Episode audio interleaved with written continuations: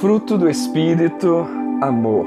Mas o fruto do Espírito é amor, alegria, paz, paciência, benignidade, bondade, fé, mansidão e temperança.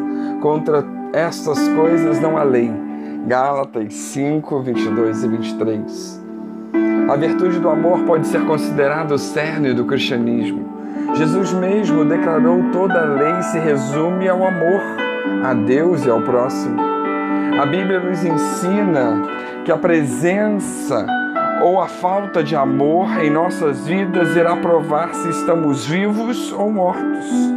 Nós sabemos que já passamos da morte para a vida porque amamos uns aos outros. 1 João 3,14. Aquele que não ama está morto. Pode comer, andar, falar, dormir, trabalhar, mas interiormente está morto porque sufocou pelo egoísmo. O seu motivo de existir, amar. A vida sem amor é apenas bios. É o coração batendo e o sangue correndo entre as veias e artérias. É a vida que um gorila, uma água-viva ou um urso possuem. A Bíblia afirma que quando Deus nos criou, Ele não apenas colocou bios em nós, mas também Zoé. Zoé é o que nos faz a semelhança de Deus, é o que nos torna verdadeiramente belos, o que nos leva a transcender a matéria e o que dá real sentido a bios. Ao nos tornarmos pessoas cheias de amor, evidenciamos que ainda existe Zoé dentro de nós. A Bíblia também nos ensina que a presença ou a falta de amor em nossas vidas irá provar se realmente somos discípulos de Jesus. João 13, 35 diz: Através deste testemunho, todos reconhecerão que sois meus discípulos, se estiverdes amor uns pelos outros. Queremos saber se somos realmente cristãos? Façamos a pergunta: existe amor em nós? Amamos de verdade aos nossos irmãos? Essa é a prova final. Podemos ir em todos os cultos, podemos expulsar demônios, realizar curas, tocar no louvor, falar em línguas. Mas a Bíblia afirma que nada disso prova realmente a veracidade da fé de alguém. O amor genuíno e verdadeiro é a marca definitiva do verdadeiro discípulo. Além disso, a Bíblia nos ensina que a presença ou a falta de amor em nossas vidas irá provar a existência de Deus. Por último, o amor nas relações humanas prova a existência de Deus. Ninguém jamais viu a Deus. Se amarmos uns aos outros, Deus permanece em nós e o seu amor é aperfeiçoado em nós. 1 João 4,12. O que significa amar?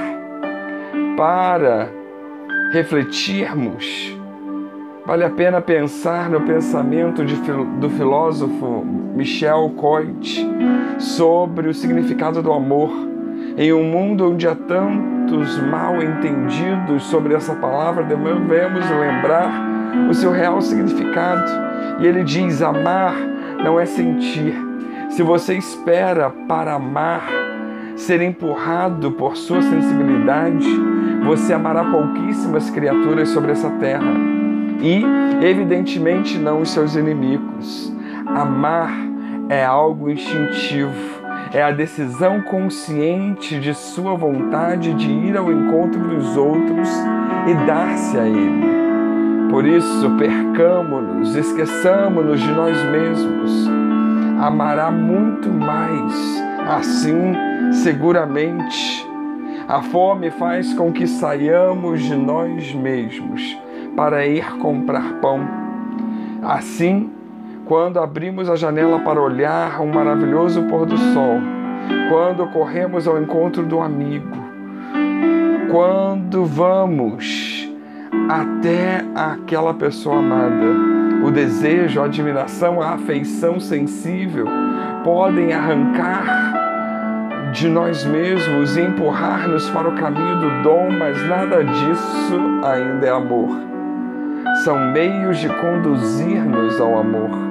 Amor é uma estrada de mão única. Ela vai sempre de nós para os outros. Cada vez em que tomamos um objeto ou alguém para nós, cessamos de amar, porque paramos de dar. Amar, em essência, é dar-nos a alguém e aos outros.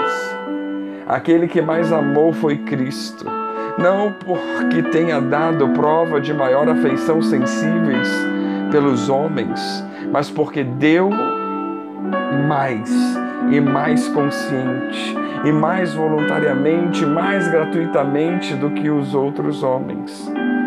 É importante ressaltar que amar é um mandamento. Portanto, é uma decisão que deve ser tomada por todos nós todos os dias.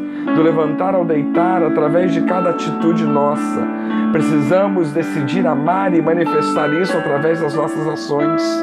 Quando temos esta consciência, enxergamos o próximo de uma maneira diferente. Lembremos-nos de que amar é uma decisão.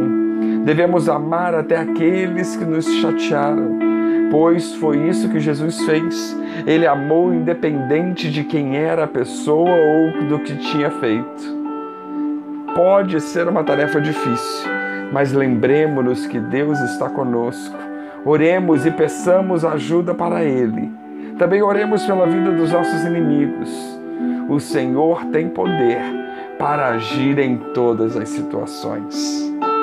Que Deus nos abençoe.